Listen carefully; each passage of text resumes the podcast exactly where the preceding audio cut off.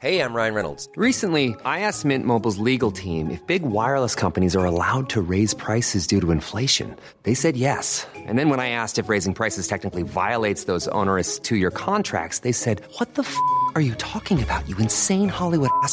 So to recap, we're cutting the price of Mint Unlimited from $30 a month to just $15 a month. Give it a try at mintmobile.com slash switch. $45 upfront for three months plus taxes and fees. Promo rate for new customers for limited time. Unlimited more than 40 gigabytes per month. Slows. Full terms at mintmobile.com. Durante esta semana hemos presenciado el colapso de dos criptoactivos que además están relacionados entre sí. Por un lado, Terra USD, Terra USD, que ha llegado a caer un 40%, y por otro lado Luna, que ha caído más de un 90%. ¿Qué ha sucedido? ¿Por qué se ha producido el desplome del precio de estos dos criptoactivos? ¿Se puede extender este colapso a otros criptoactivos que cotizan actualmente en el mercado? Veámoslo. Las stablecoins o monedas estables son criptoactivos que tienen un propósito determinado y es estabilizar su valor con respecto a un activo de referencia. Normalmente el activo de referencia contra el que pretenden estabilizar su valor es una moneda fiat.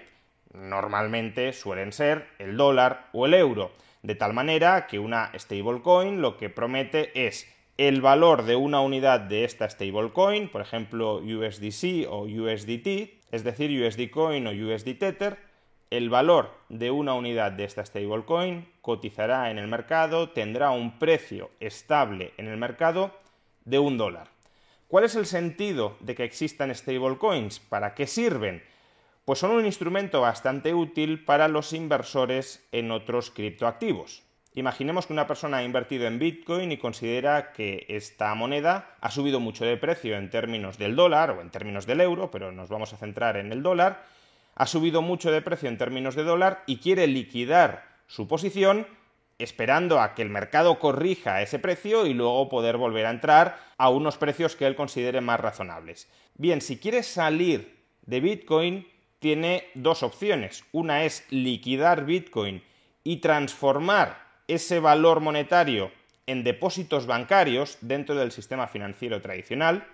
Y el problema es que este procedimiento es lento y caro de manera que si quisiera salir y volver a entrar rápidamente, no sería un procedimiento válido.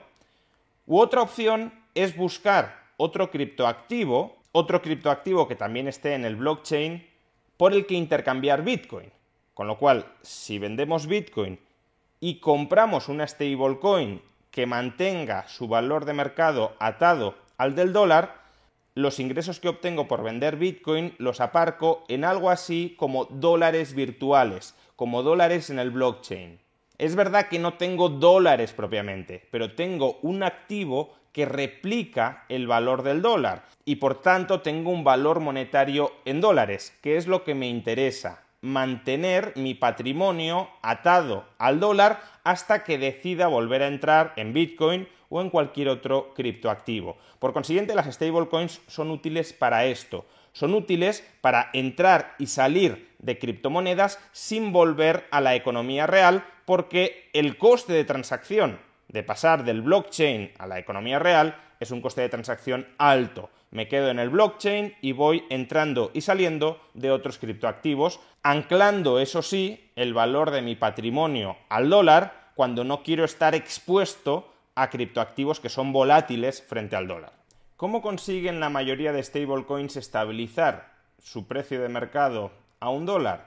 Pues la mayoría de stablecoins cuentan con fondos de activos en dólares, por ejemplo, deuda pública estadounidense, o por ejemplo, deuda comercial de empresas estadounidenses pagaderas en dólares, con los cuales se estabilizan el valor de estas stablecoins. Si yo emito USD Coin contra dólares, es decir, cuando un cliente quiere comprar USD Coin, me tiene que dar dólares, dólares reales, y yo le doy USD Coin. Y yo, tras recibir esos dólares, lo que hago es o mantenerlos en reserva o invertirlos en activos supuestamente seguros, pagaderos en dólares, como ya he dicho, deuda pública o deuda comercial, imaginemos que mis unidades de USD Coin caen, caen por debajo del precio de mercado de un dólar. ¿Qué haré yo con los dólares que he recibido y que acaso he invertido en activos a su vez pagaderos en dólares, pues venderé esos activos en dólares para comprar unidades de USD Coin. Si yo demando unidades de USD Coin y reduzco la oferta de USD Coin, su precio de mercado tenderá a subir. ¿A subir hasta qué nivel? Hasta el nivel que yo deseo, que es el nivel de un dólar. Imaginemos que sucede al revés. Imaginemos que USD Coin se eleva por encima del precio de un dólar. Recordemos, mi objetivo es estabilizar USD Coin a un dólar, no que esté por debajo ni por encima. ¿Qué haré si sube el precio de USD Coin por encima de un dólar? Pues lo que haré será emitir nuevas unidades de USD Coin para comprar activos en dólares. Más oferta de USD Coin tenderá a deprimir su precio. ¿Hasta dónde? Hasta el precio deseado, que es el precio de un dólar. Esta es la operativa normal de muchas stablecoins, que son stablecoins colateralizadas, que tienen colateral detrás. Sin embargo, el colapso que hemos experimentado esta semana en dos criptoactivos ha sido un colapso en una stablecoin Terra USD que no es una stablecoin colateralizada, sino una stablecoin algorítmica. ¿Qué significa esto? Pues que la estabilidad de USD Terra al precio de un dólar se pretende conseguir no con la gestión de una cartera de activos que actúe como colateral, como respaldo del valor de esa stablecoin, sino a través de un algoritmo. Se pretende que descentralizadamente, en función de los incentivos generados por ese algoritmo, el precio de Terra USD de esta stablecoin se autoestabilice en el mercado. ¿En qué consiste ese algoritmo? Pues aquí entra en juego otro criptoactivo distinto a Terra USD como es Luna. En un momento explicaré qué es Luna, pero antes prefiero explicar en qué consiste exactamente el algoritmo que permite o que permitía estabilizar el valor de Terra USD a un dólar. Básicamente tenemos dos criptoactivos cotizando en el mercado, Terra USD y Luna. El algoritmo consiste en que Terra USD es convertible en Luna y Luna es convertible en Terra USD. Más en particular, imaginemos que yo soy un inversor que quiere adquirir Terra USD, la stablecoin Terra USD. ¿Cómo la puedo comprar? Pues por un lado se la puedo comprar a alguien que ya la tiene, o si yo quiero crear nuevas unidades de Terra USD, lo que tengo que hacer es, primero, comprar Luna, que es otro criptoactivo cuyo contenido, cuya esencia ahora expondré en un momento, y una vez tengo Luna, que tendrá un determinado precio de mercado, imaginemos que una unidad de Luna tiene un precio de mercado de 30 dólares, esos 30 dólares que poseo de Luna los puedo convertir en 30 unidades de Terra USD al valor de un dólar. Es decir, Terra USD se crea, se genera quemando destruyendo unidades de luna. Y a su vez puedo hacer la operación contraria. Imaginemos que yo tengo Terra USD, tengo una unidad de Terra USD, pues bien, esa unidad de Terra USD siempre la puedo convertir en unidades de luna con un valor de mercado equivalente a un dólar. Destruyo la unidad que tengo de Terra USD y a cambio obtengo una cantidad de unidades de luna que en ese momento tenga un valor de mercado equivalente a un dólar. Por tanto, de alguna manera, Luna actúa como ancla de valor de Terra USD. Si Terra USD cotiza en el mercado por encima de un dólar, los inversores en Luna lo que harán será convertir parte de sus unidades de Luna en Terra USD, porque convertirán un dólar de Luna en 1,1 dólares de Terra USD. Si se crean más unidades de Terra USD quemando unidades de Luna, el precio de Terra USD bajará hasta un dólar. Y al revés, si el precio de mercado de Terra USD baja por debajo de un dólar, por ejemplo 0,99 dólares, lo que harán los tenedores de Terra USD es convertir esas unidades, quemarlas, convertirlas en unidades de luna con un valor monetario de un dólar. Con lo cual, si yo soy un inversor en Terra USD y siempre puedo convertir una unidad de Terra USD en unidades de Luna con un valor equivalente a un dólar, pues parece que Luna actúa como ancla de valor de Terra USD. Parece que no es posible que Terra USD se desvíe sistemáticamente del valor de un dólar. Es decir, parece que tenemos una stablecoin estabilizada, anclada al valor de un dólar. Pero fijaos que todo este razonamiento, todo este algoritmo, depende de un hecho fundamental. Depende de que el criptoactivo Luna posea un valor de mercado positivo y suficiente como para estabilizar a un dólar el valor de Terra USD. ¿Y de qué depende que Luna, el criptoactivo Luna, posea un valor de mercado positivo y suficiente? Bueno, a mi juicio la mejor forma de entender qué es Luna es entenderlo como las acciones de la red de emisión de stablecoins Terra. Terra no solo emite la stablecoin de la que ya hemos hablado, Terra USD, sino que emite muchas otras stablecoins que pretenden estabilizar su valor contra el euro, contra la libra, contra el yen o contra otras muchas monedas fiat. Es decir, Terra, en cierto modo, es una red, es una plataforma dedicada a emitir stablecoins. ¿Quiénes se quedan con los beneficios de esa red? Los inversores en Luna, como si fuera una empresa cuyos beneficios fueran a parar a los accionistas. ¿Cuáles son los beneficios que un inversor en Luna puede esperar que le proporcione la red de emisión de stablecoins Terra? Pues el principal son ingresos por señoreaje. El señoreaje es la potestad que tiene normalmente el Estado de crear una moneda a un coste prácticamente nulo, pero que tiene un valor de mercado positivo. Cuando la Reserva Federal o el Banco Central Europeo emiten un billete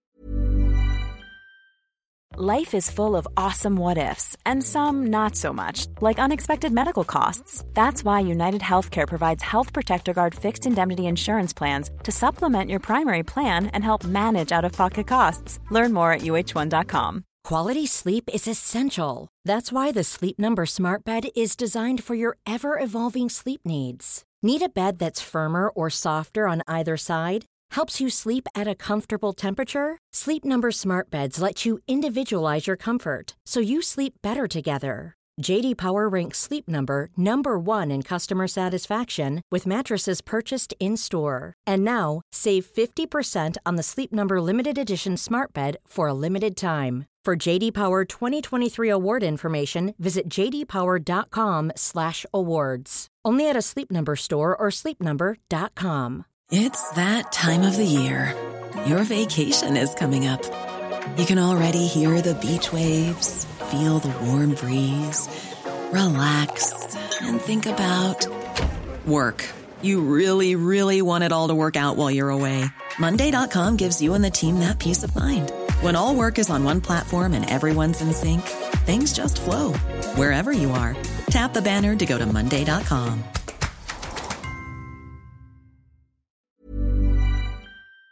de 100 dólares o de 100 euros, el coste de producción de ese billete de 100 dólares o de 100 euros, el papel o la tinta, es un coste despreciable en relación con el valor de mercado que tiene ese activo, 100 euros o 100 dólares. Esos son ingresos por señoreaje. Pues bien, fijémonos que la red Terra, en teoría, también posee ingresos por señoreaje, dado que emite stablecoins con un valor de un dólar, de un euro, de una libra, y el coste de emitir esas stablecoins es nulo. Por tanto, toda la diferencia entre el valor de mercado de Terra USD y el coste de producción, que es nulo, son ingresos en teoría atribuibles a los accionistas de la red Terra, es decir, a los inversores en Luna. Otros ingresos que pueden esperar obtener los inversores en Luna, bueno, para validar las transacciones que se realizan dentro del blockchain por las stablecoins que emite Terra, por ejemplo Terra USD, es necesario hacer staking, es decir, es necesario que haya alguien que esté validando aportando capital. Quienes validan esas operaciones aportando su capital son los accionistas de Luna aportando sus unidades de Luna y por ese proceso de validación reciben ingresos. De tal manera que si las stablecoins de Terra se utilizan mucho, si hay que validar muchas transacciones en el futuro, entonces los accionistas de Luna recibirán muchas comisiones por esos procesos de validación. Más ingresos. cada vez que hay un intercambio dentro de la red Terra entre stablecoins, por ejemplo, intercambio una stablecoin en dólares por una stablecoin en euros, se paga una comisión que ellos mismos lo llaman impuesto Tobin. Los ingresos de ese impuesto Tobin son ingresos atribuibles a los inversores en Luna. Y finalmente, fijémonos que siempre que se crean nuevas stablecoin, por ejemplo Terra USD, quemando unidades de Luna, lo que estamos haciendo es reducir el número de unidades de Luna. Por tanto, incrementar la participación en el capital social de la red de la plataforma Terra de aquellos accionistas de Luna que no convierten Luna en stablecoins. Por tanto, se incrementa el porcentaje del pastel de ingresos futuros que van a parar a los accionistas de Luna. Por tanto, la mejor forma de entender este complejo esquema monetario es el siguiente. Terra es una plataforma de emisión de stablecoins. Las acciones de esa plataforma son las unidades de Luna. Esa plataforma tiene ingresos por emisión de stablecoins con un valor de mercado positivo, ingresos por señoreaje y también ingresos derivados del funcionamiento de la propia red de stablecoins. Y a su vez, los accionistas, es decir, los inversores en Luna, tienen obligaciones contingentes que consisten en estabilizar el valor de mercado de las stablecoins que emiten, de Terra USD, al precio de un dólar.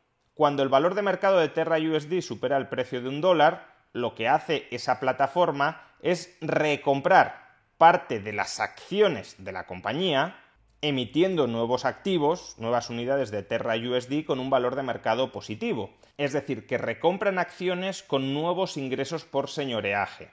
De tal manera que si recompras acciones, el valor de esa acción para los accionistas que se quedan, en teoría, debería incrementarse.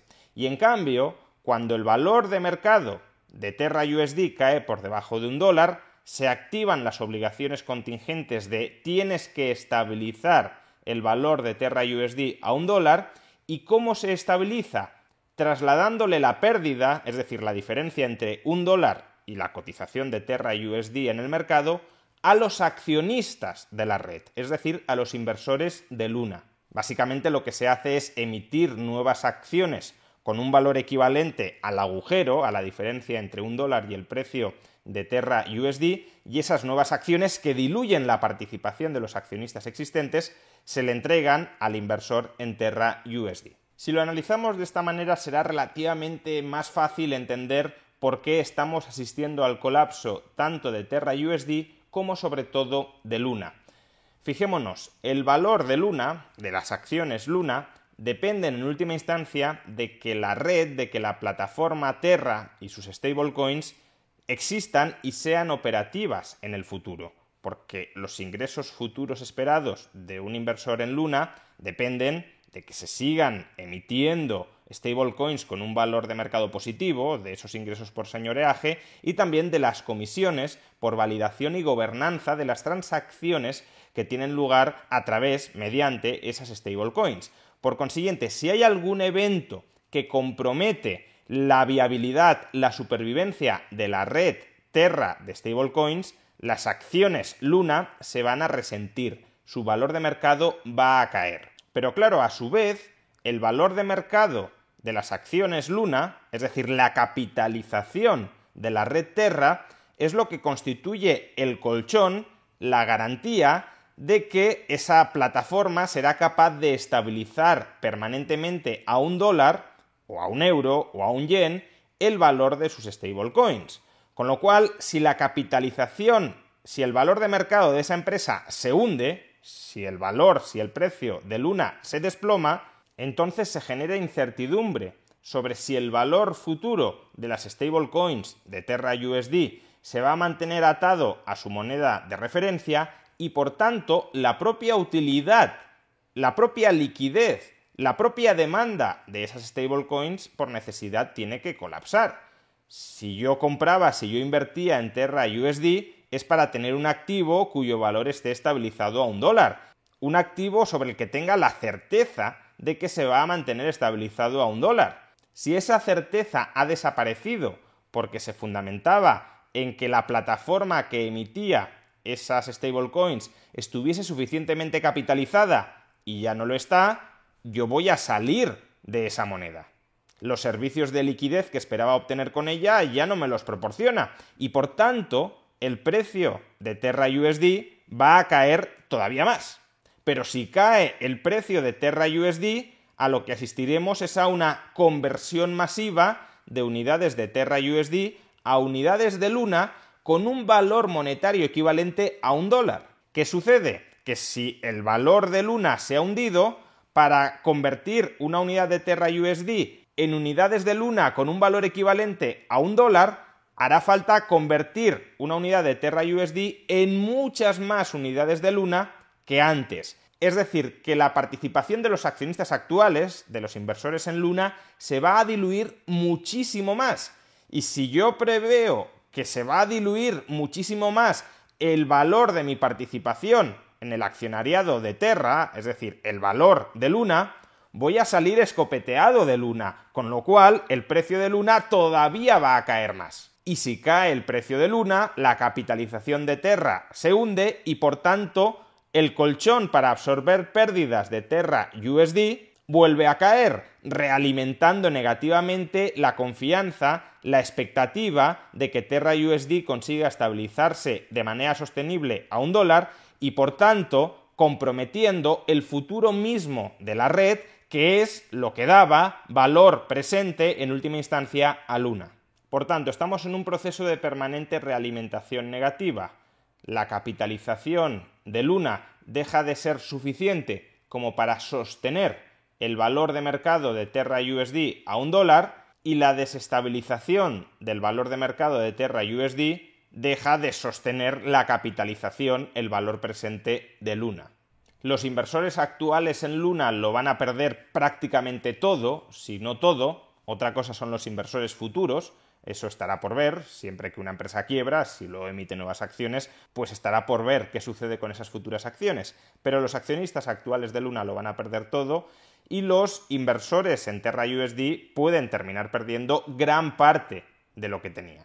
Que este proyecto monetario haya fracasado, haya colapsado, significa que todos los criptoactivos son una estafa? Pues en absoluto, o no tiene por qué ser así. Ahora mismo el mundo de los criptoactivos es un entorno en el que se está experimentando muchísimo, en el que se están buscando nuevas soluciones a problemas tradicionales que ha tenido siempre la humanidad. Uno de esos problemas tradicionales es cómo transmitir de manera segura y a bajo coste valor estable a lo largo del espacio y a lo largo del tiempo. Y para solventar ese problema, que es un problema que ha acompañado a la humanidad desde siempre, se están planteando nuevas soluciones tecnológicas. Algunas de esas soluciones tecnológicas terminarán siendo un éxito, otras muchas, probablemente la mayoría, prácticamente la totalidad, terminarán siendo un fracaso y algunas también son desde el comienzo un fraude, una estafa. Pero de la misma manera que sería ingenuo, sería absurdo considerar que todos los proyectos monetarios que se están lanzando en el mundo de los criptoactivos van a ser un éxito, eso es una absurdez, también es un despropósito considerar que todos esos proyectos son un fraude. Si uno quiere empezar a invertir en criptoactivos, si uno quiere iniciarse en el mundo de los criptoactivos, tiene que hacerlo primero con prudencia, es decir, siendo muy consciente de que en ocasiones, la mayoría de las veces, va a ser muy difícil o prácticamente imposible distinguir qué criptoactivos van a ser un éxito, cuáles van a ser un fracaso o cuáles son desde el inicio un fraude. Y debe hacerlo con vocación de aprender y de revisar permanentemente sus conocimientos previos, porque el punto de partida ha de ser que no sabemos prácticamente nada de realidades nuevas que están surgiendo y por tanto de las que no podemos tener conocimiento previo porque ni siquiera existían. Ni hay que entrar con la ingenuidad de que todo va a salir bien, ni con la arrogancia de que todo va a salir mal. Y en este caso, Terra USD y Luna nos recuerdan que hay cosas que pueden salir muy mal.